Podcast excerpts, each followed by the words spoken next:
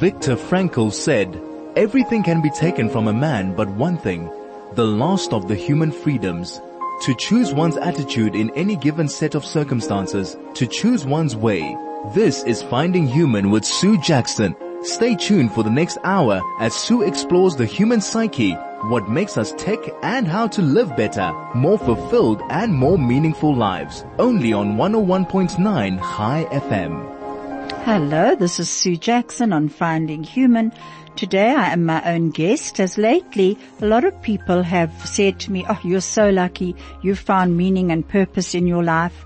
Or they've said to me that ah, we're surrounded by toxic events and toxic people at the moment and not quite sure how to handle it.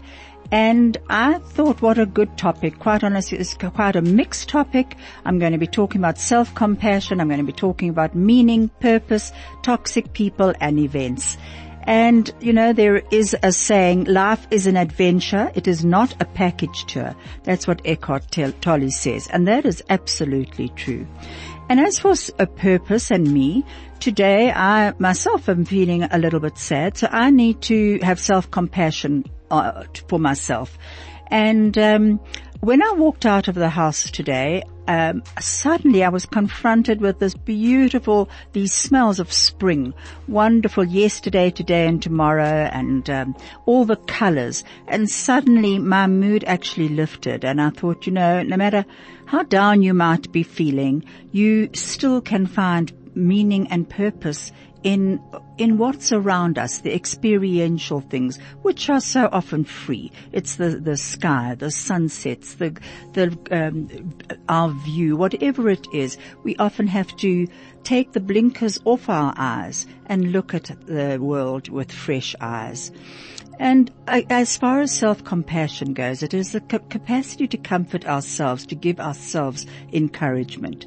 You're going to be listening to a YouTube uh, a little bit later by um, on self-compassion, and many of us are very good at comforting others, but we are our own worst critics.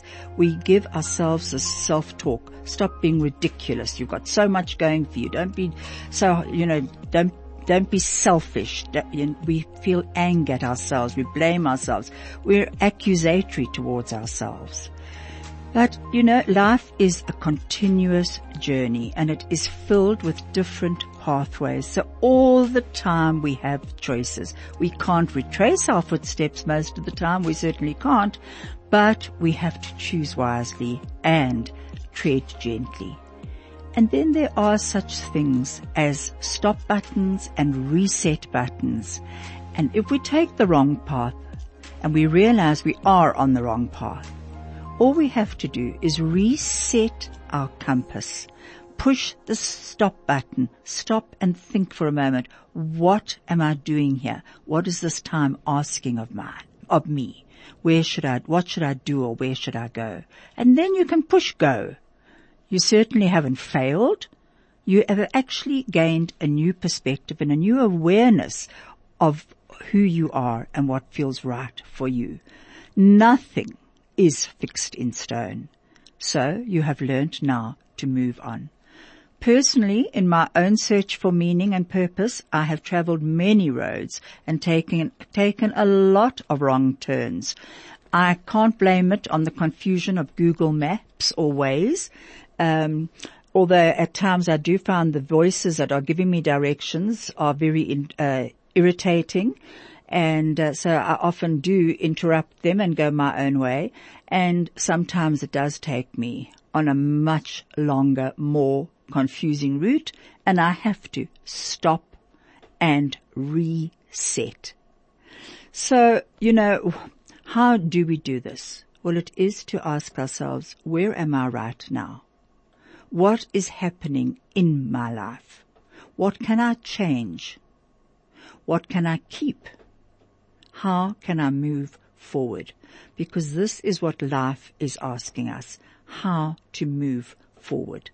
Um, I'm going to ask Craig now to play the, the YouTube on compassion, self-compassion. For me, I think that probably the overall picture is that self-compassion is an amazing source of strength and emotional resilience. Now it's funny because a lot of people are afraid to be self-compassionate because they think it's weak, right? Self-compassion is for sissies.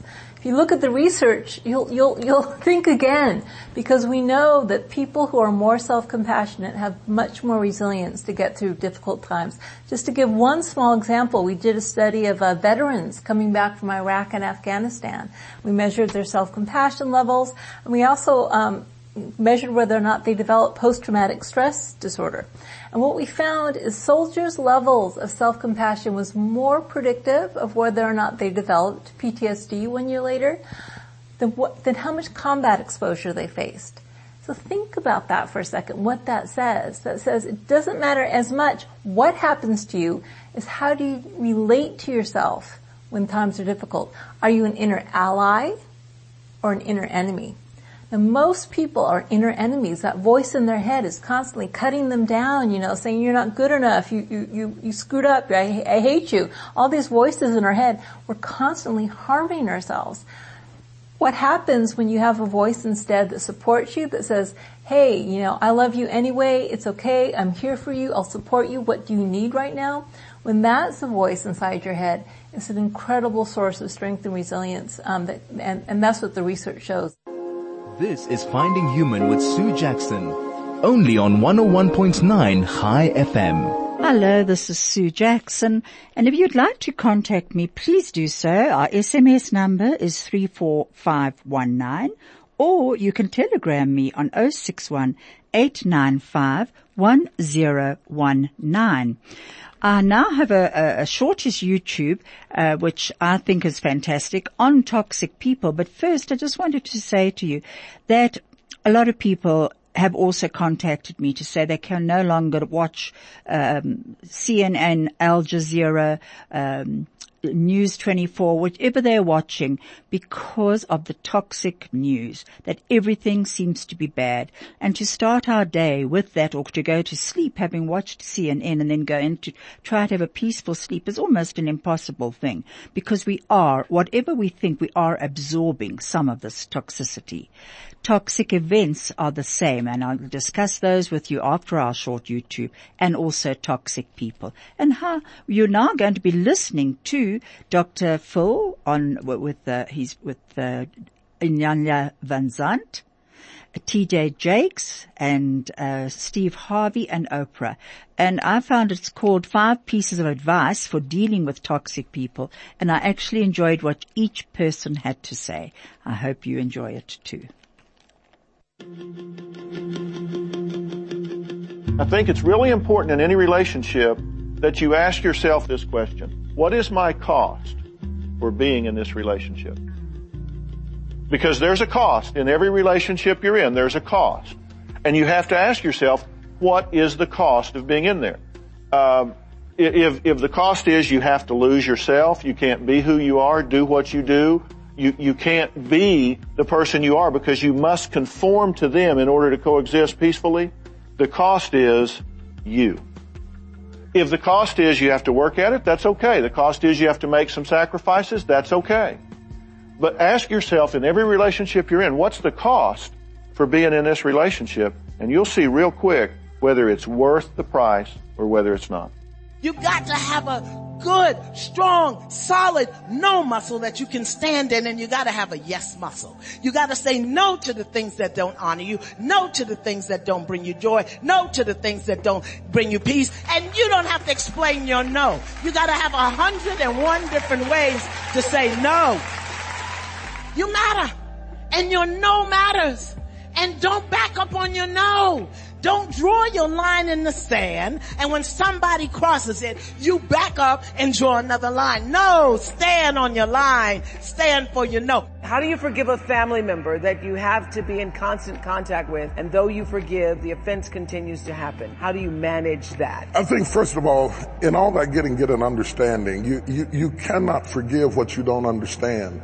Understanding what makes people do what they do, it doesn't excuse them, it doesn't exonerate them, but it is so much easier to cope with a family member when you understand this is an addiction, this is an alcoholic behavior. You are broken in some way. So I can't expect a radio that's broken to play like a radio that's not broken. Once you understand that, you adjust your expectations to deliverables on the level of the person's capacity. Everybody doesn't have the same capacity. And when you expect somebody to love on a gallon level and they are a pint person, you're going to be frustrated the rest of your life. Woo! I love that. That is good. Basically what you're saying is if you got haters around you, in your family or not, you got to get them out of your wagon. Have you ever taken an idea to a person, or no matter what you take to them, it, it, it, it, it's not a good idea. Right. It's just something wrong. You know, you know, when I share an idea with you, and you don't show me how to make that idea work, all your conversation is why it won't work, Yeah. I immediately end that conversation. I'm not interested in why it won't work. That's going to arise on the journey. I just need to know can you feel what I'm saying? Are you on board with it? Do you have a suggestion how to make it work? The moment I hear, well, you know, I don't think that'll work. Okay, cool. Thank you. And I'm gone. You know, one of the things that Maya Angelou used to always say to me, and I love this, I actually said it uh, at her memorial service. She used to say to me, because in the beginning it used to bother me so much when people would talk about the haters. And she used to say to me, baby, those people can't hold a candle to the light that God already has shining on your face. Yeah. Can't you see the light that God has shining on your face? That's and so I learned to focus on the light that God has shining on my face and not worry about the people who trying to put up a candle and burn it. This is Finding Human with Sue Jackson. Only on 101.9 High FM. This is Sue Jackson and we're back talking about toxic people. And that short YouTube was really worth listening to.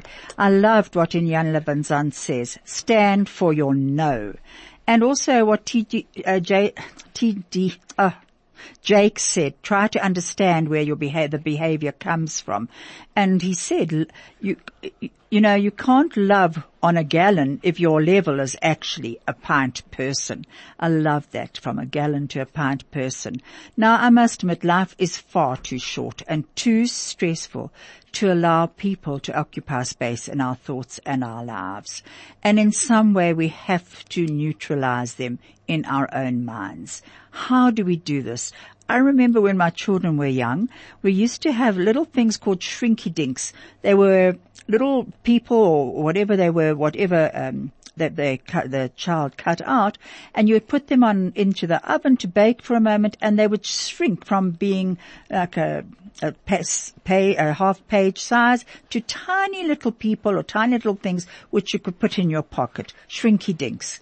Now I think this is how we can neutralize people who are toxic in our lives. And so often they are in our family and we actually can't get away from them. Or they are in our circle of friends and we are part of that circle of friends. And there might be one person who we feel that is, is toxic to us. So we have to learn to neutralize them, to not allow them to occupy extra space in our heads.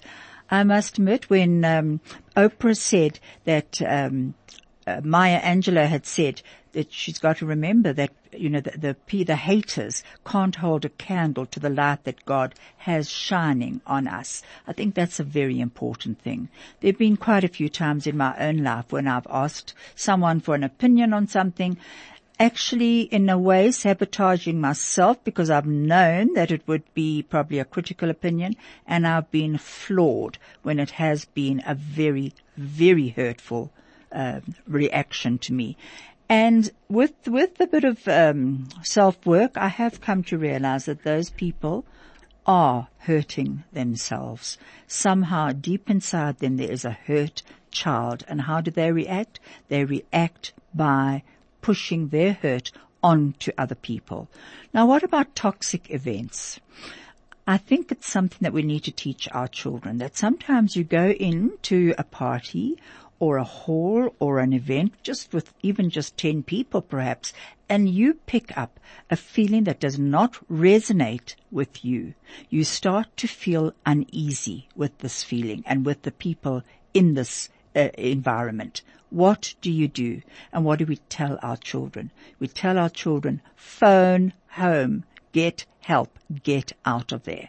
And we ourselves need to listen to it. If it's a toxic event and no good for us and we are feeling that we don't belong, get out. We don't have to be too polite to stay. Just give yourself permission to leave. That is a very big thing. And then of course, with toxic people, as with everything else, we need to ask ourselves, are we the toxic person?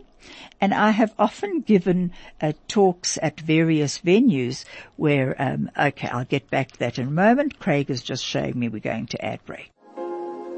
This is Finding Human with Sue Jackson, only on 101.9 High FM. Hello, this is Sue Jackson. Please SMS me if you would like to uh, comment on, on or, or ask a question or tell me how you are feeling. Uh, uh, you can SMS on 34519 or telegram on 061 895-1019. I was talking about toxic people and saying what we need to always ask is are we the toxic person? Are we bringing toxicity into an event?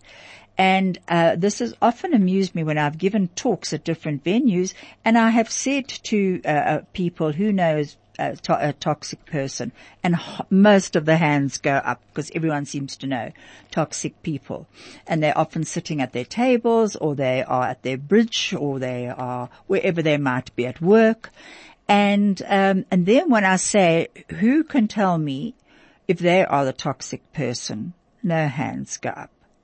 And uh, I must admit, you know, humor being the weapon of the soul, and we need to laugh at life. We also need to laugh at ourselves when we are actually looking at ourselves and realizing that there are certain times when we are the toxic person because we're irritable, we're angry, we're, we're sad, whatever we might be feeling. We bring our feelings into the company that we are in.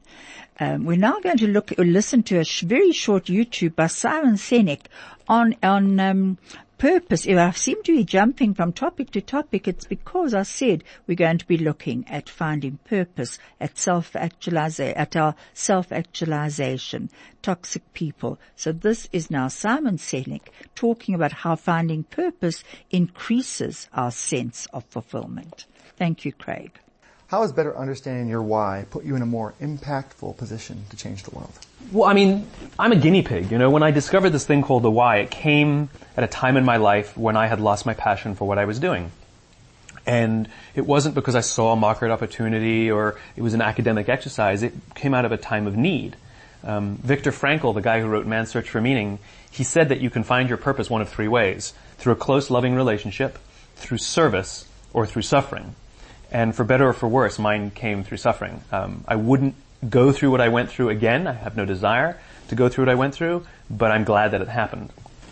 And um, I literally stopped talking about what I do and started talking about what I believed in the world that I imagined. You know, there are over 90% uh, of people who go home at the end of the day not feeling fulfilled by the work that they do. Yeah. And this is the point I was I was in in my own life. Everything superficially looked good, but I didn't I didn't care. I didn't love what I did. I just I went through the motions. Mm-hmm. And um, I am now working towards a world in which that statistic is reversed. I imagine a world in which over 90% of the population is fulfilled by the work they do. That 90% of the population goes home at the end of the day and says, I love my job. I love my work. And for me, that kind of focus um, is in itself fulfilling to be able to contribute and help build that world and to see it build. Um, so, you know, understanding my own why has absolutely contributed um, to my own sense of fulfillment. This is Finding Human with Sue Jackson, only on 101.9 High FM. Hello, this is Sue Jackson, and you've just been listening to Simon Sinek on, on finding purpose and how to help build the world. Ram Dass says, you're all just walking each other home. And I think this is such a beautiful saying. We're not here alone in this world. We are here. We're a connected people. We need to be connected to one another. It's what gives our lives purpose. And that recognition of one another is just so incredibly important. The other thing is, of course, to ask, why do I exist? because the why is actually the purpose, the cause or the belief that drives us. And each and every one of us need to ask, why do I exist? No one else can actually tell you that. No one can give you meaning. You alone can find your purpose and your meaning. So it's no good even asking someone else, what is my meaning? And some people have said to me, what do you think my meaning in my life is? Well, meaning actually differs from time to time. There is what's called the demand quality of life. And we need to ask, what is life asking of me now? And if you're thinking about parenting and the different stages of parenting, look how often you have had to change what life is asking of you. From a baby to a toddler, to a, a, little a child going off to nursery school, then to grade R, to primary school, high school, and so on, and eventually letting them go to explore the world on their own. Now each of these stages demands a new us. We really, we very seldom understand the reasons behind what life is asking us. And it's only often when at the, you know, right later when we look back, we can actually see why we were asked to do certain things or what was happening. And then of course we need to understand that love is a huge way to find purpose. Loving someone in their selves, in themselves, not in who we want them to become, but simply in who they are. That is an incredibly important lesson for all of us to learn. And how would each and every one of us love to have been loved like that and to still be loved like that? I want to tell you a story of um, of two gra- gravely ill men and just how they how the one in particular self-transcended beyond his pain out of love for his companion. It was, it was reaching beyond himself towards something and something greater than himself. It's a story of two gravely ill men, uh, really only had a few months left to live. They were bedridden and they became good friends. There were two of them in the ward and the one of them was next to the only window. And every day, the person who was in the bed next to the window would, uh, would tell his companion what he was seeing. And he told him about the people he could see below, what they were wearing, what they were doing. He made up funny stories about dogs and people that he could see uh, down below. And he spoke about the changing seasons, the, the changing um, weather, the clouds in the sky, the color of the sky. If an aeroplane was going by or a bird sitting on a roof or a tree, he would tell the patient next to him what he was seeing. And the patient next to him loved this. It connected him with something other than his pain. It connected him with the outside world. One day the patient next to the window slipped into a coma and died quietly. Later that day, the other patient asked if he could be moved next to the window because he wanted to carry on doing for whoever came in to be the next patient next to him. He wanted to give them the gifts that this, the, his other friend had given to him. And to his absolute surprise, he could only see the wall of the adjacent building. Now all of these weeks his companion, even in his severe emotional and physical pain, had weaved this wonderland outside to help cheer his friend up. The story goes on to say that the man who had lived and went to the window before he died, he too became the witness of what was going outside and shared this make-believe world with his companion too, his next companion.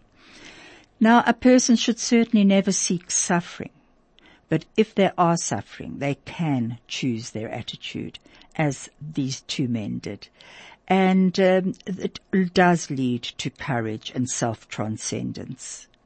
It is our internal response to the suffering. And do we have the courage to reach out to others, to recognize others? Whoever said that life was free of injustice made up an, a story, which I think none of us actually can believe. But there is a power of helping others, of reaching out to others. You know, I once uh, did a, a, workshop in a squatter camp, and um, there were these children there. Many of them were, were child-headed homes, and one boy in particular, absolutely, uh, he'll stay with me forever. He, he changed my, my life in many ways and I give great thanks to him. I don't know what became of him, but at, at the time that I met him, he was the head of his, his, uh, household of his siblings. Both his parents had died of AIDS. And he used to wake up in the morning, make sure they were dressed, make sure that they had bread and, uh, and a bit of jam to eat before going to school. And, you know, he, he used to come to our workshops with these incredible poems that he had written. He wrote from the very depths of his soul and he he he wanted to share what he, what he was feeling. Now the feeling was not of pain. The feeling was of resilience. That's what he was writing about. This incredible resilience. I have received help from so many people in my own life who have helped me in various ways to become a better person. And this young man was one of them. And then there was also a young girl in our Uh, in this particular group who absolutely amazed me. She was also, she was running the household. Her mother had passed away and her father used to come and go and he was pretty abusive. But she used to also try and feed the, the children with whatever she had, her siblings. But Sunday was a special day for her.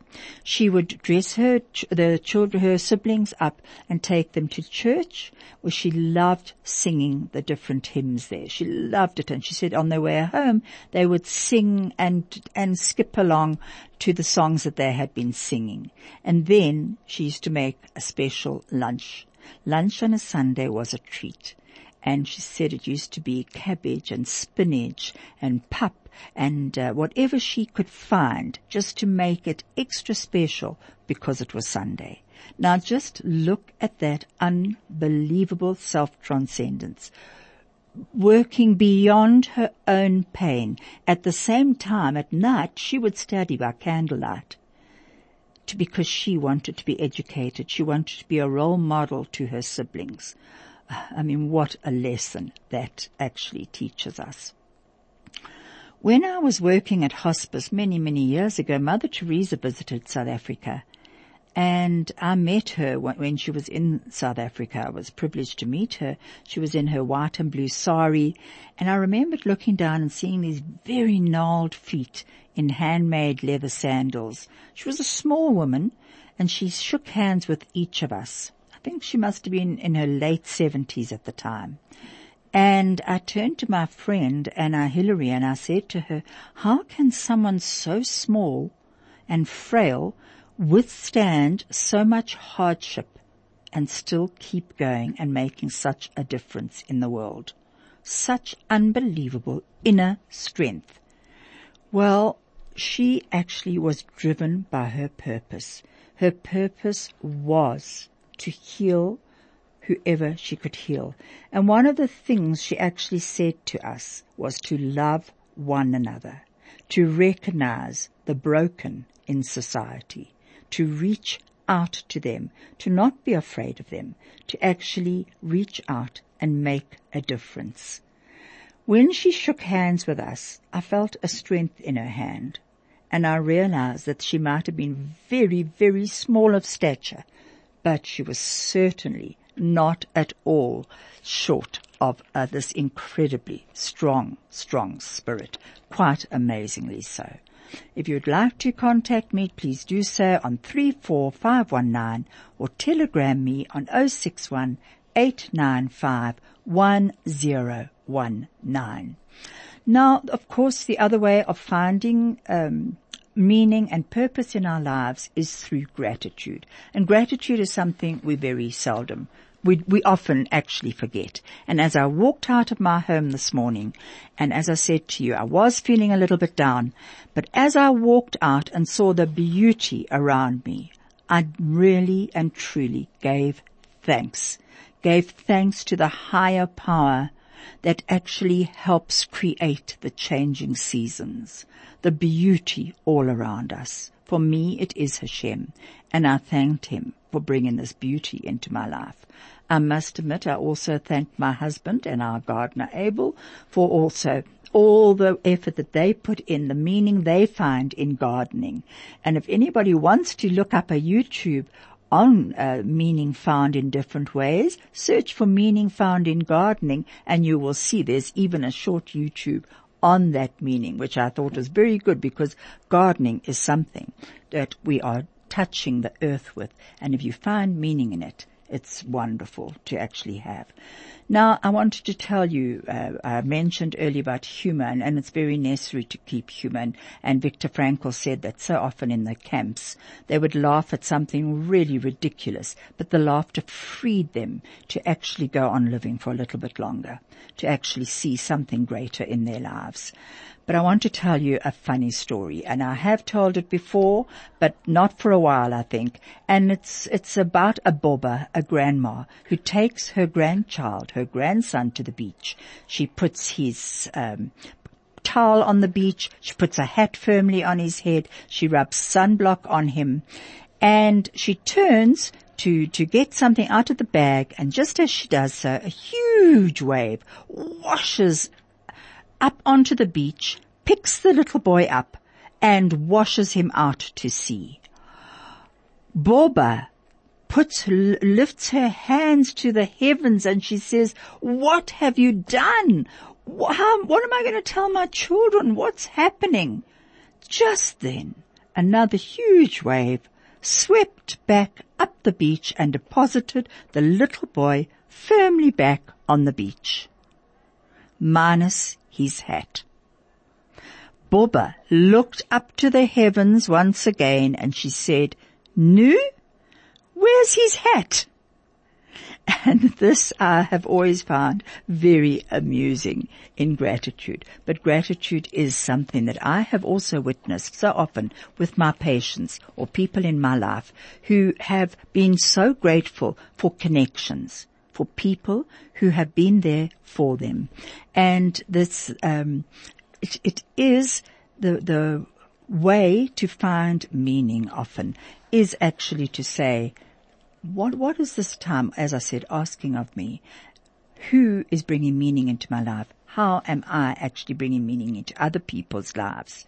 As human beings, we're not only free, but most, most importantly, we are free to something, to do something, to become something, to achieve goals and purposes.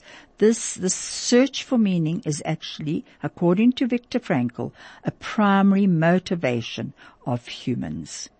We cannot live a meaningless and empty life because it frustrates our need to actually exist and our if we do live in this existential vacuum, this meaningless uh, life, we, it does give rise to aggression, to addiction, to depression, and often to suicide.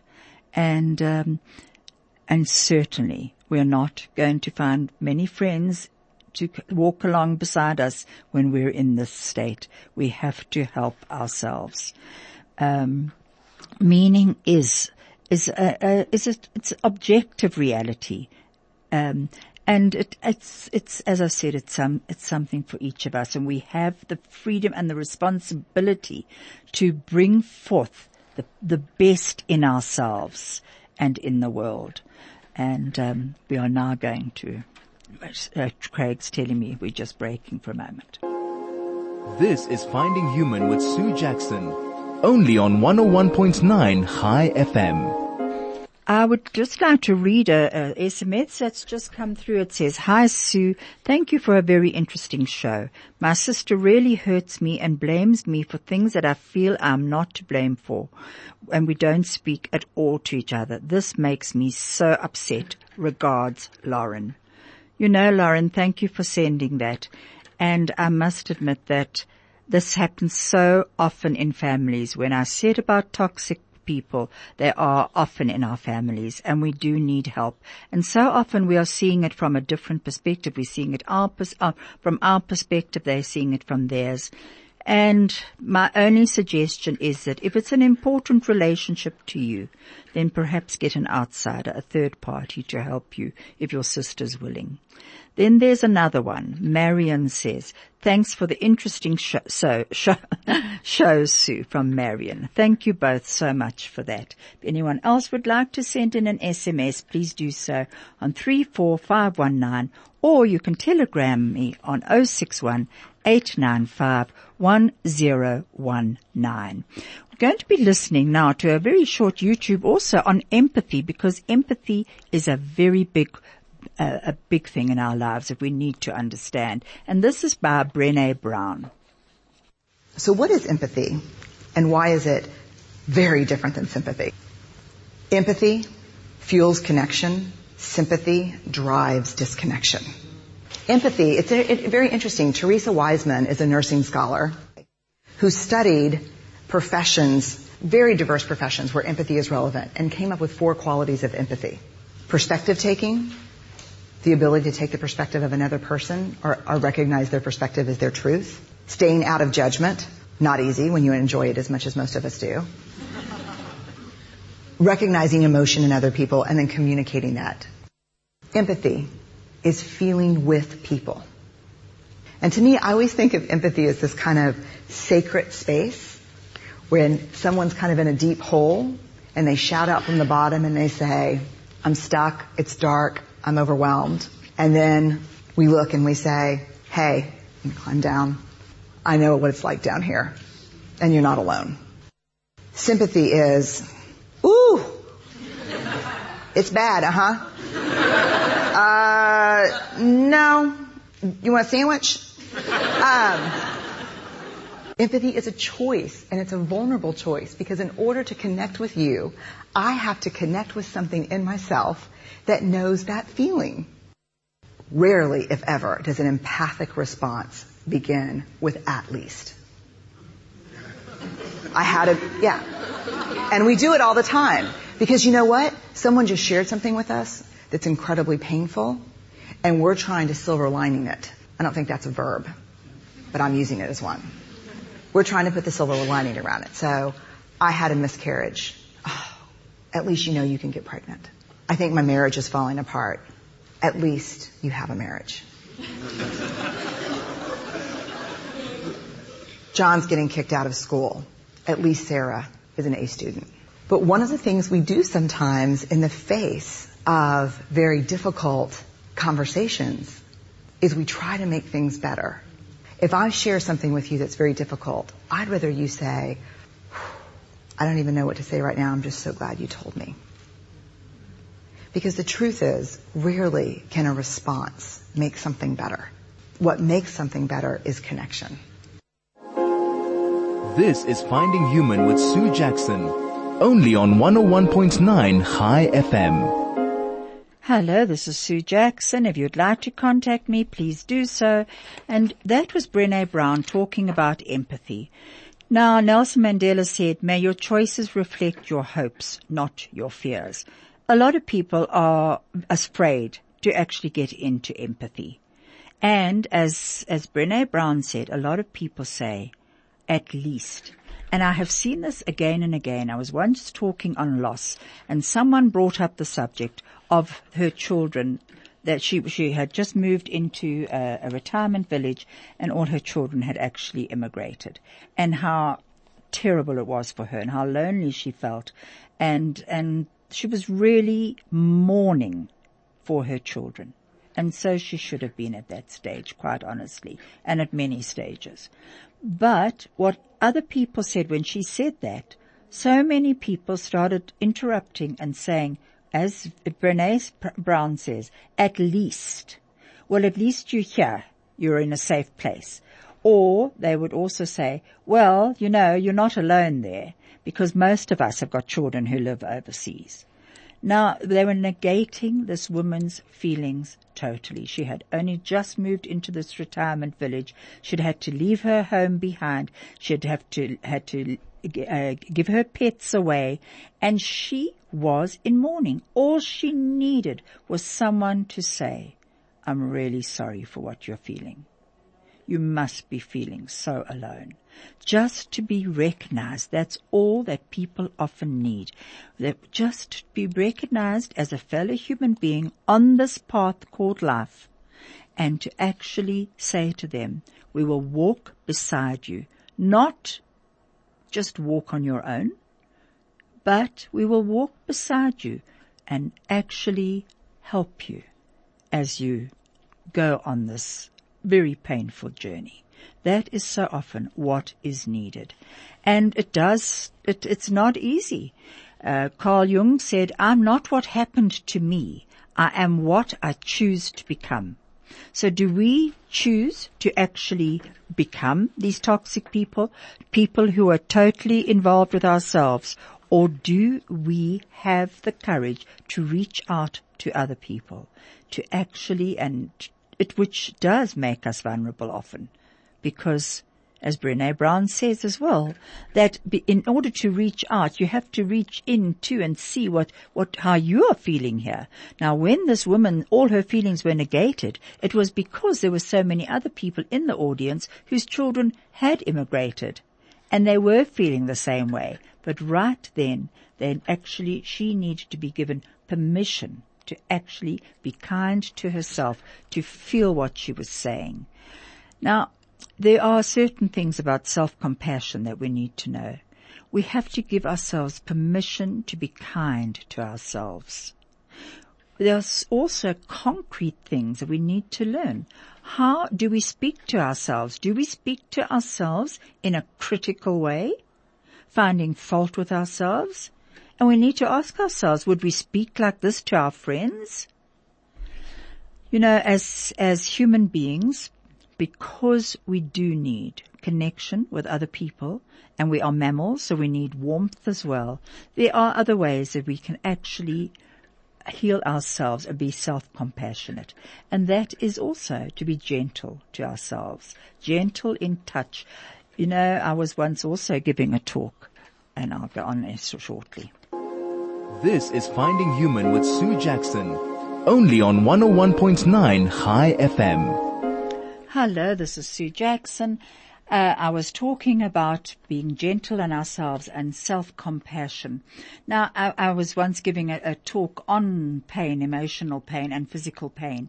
And I noticed as I was talking, people had various ways of comforting themselves. Now, self-compassion, actually one of the ways, because we are mammals, we do need warmth. We do need that touch, that gentle touch that that uh, is so often missing in our lives, and we can give it to ourselves. And I noticed people were actually doing it. Some people had their arms across their chests, uh, almost cradling themselves. Other people were holding their faces in their hands. Other people were holding their hands together and actually giving themselves that touch. So remember to be gentle to yourself and that physical touch and gestures can help. Nowadays there's a lot of um, talk about the tapping technique that helps us and certainly it does go with finding meaning and purpose because if it, if it gives us comfort, it helps us actually move forward out of a place of pain. If you want to know more about the tapping technique, just Google it and you will see. And it's also a great technique for children. Now, worrying. I saw this in the, in the Aish. And Aish, uh, it was in the, the Aish magazine and it said, uh, article and it said, worrying does not empty tomorrow of its troubles. It empties today of its strengths. And that is exactly what does happen. Uh, if we go give over to worry, constant, constant worry, we actually forget to live. It's not easy, certainly. I must, I must realize that. I must admit. And, and who says life is easy? It's not. We're not on an easy path. My grandfather, I've also said this before, used to say, life is a hard taskmaster. And we, his grandchildren, would say, what is a task, Opa? And he would say, a task is something you are expected to do. And when we asked if we had a choice, he would say, no, you are expected to do it. My grandmother, I've also said, had also very wise words. She said to us, spend your husband's money, otherwise your next, that his next wife will. We've all followed our grandfather's advice as best we can, and we followed our grandmother's too. I'm going to be ending now because I have a, a another YouTube to end with, and I hope you have enjoyed today. Thank you for your messages, and thank you for being in touch. Thank you, Craig. We humans have many varieties of religious experience, as William James explained. One of the most common is climbing the secret staircase and losing ourselves. The staircase takes us from the experience of life as profane or ordinary, upwards to the experience of life as sacred or deeply interconnected. We are homo duplex, as Durkheim explained. And we are homo duplex because we evolved by multi-level selection, as Darwin explained. I can't be certain that the staircase is an adaptation rather than a bug. But if it is an adaptation, then the implications are profound. If it is an adaptation, then we evolved to be religious. I don't mean that we evolved to join gigantic organized religions. Those things came along too recently. I mean that we evolved to see sacredness all around us and to join with others into teams that circle around sacred objects, people, and ideas. This is why politics is so tribal. Politics is partly profane, it's partly about self-interest, but politics is also about sacredness. It's about joining with others to pursue moral ideals. It's about the eternal struggle between good and evil, and we all believe we're on the good team. And most importantly, if the staircase is real, it explains the persistent undercurrent of dissatisfaction in modern life. Because human beings are, to some extent, hivish creatures like bees. We're bees who busted out of the hive during the Enlightenment. We broke down the old institutions and brought liberty to the oppressed. We unleashed earth-changing creativity and generated vast wealth and comfort. Nowadays, we fly around like individual bees exulting in our freedom. But sometimes we wonder, is this all there is? What should I do with my life? What's missing? What's missing is that we are homo duplex, but modern secular society was built to satisfy our lower, profane selves. It's really comfortable down here on the lower level. Come, have a seat in my home entertainment center. One great challenge of modern life is to find the staircase amid all the clutter. And then to do something good and noble once you climb to the top. I see this desire in my students at the University of Virginia. They all want to find a cause or calling that they can throw themselves into. They're all searching for their staircase. And that gives me hope. Because people are not purely selfish. Most people long to overcome pettiness and become part of something larger. And this explains the extraordinary resonance of this simple metaphor conjured up nearly 400 years ago. No man is an island entire of itself. Every man is a piece of the continent, a part of the main.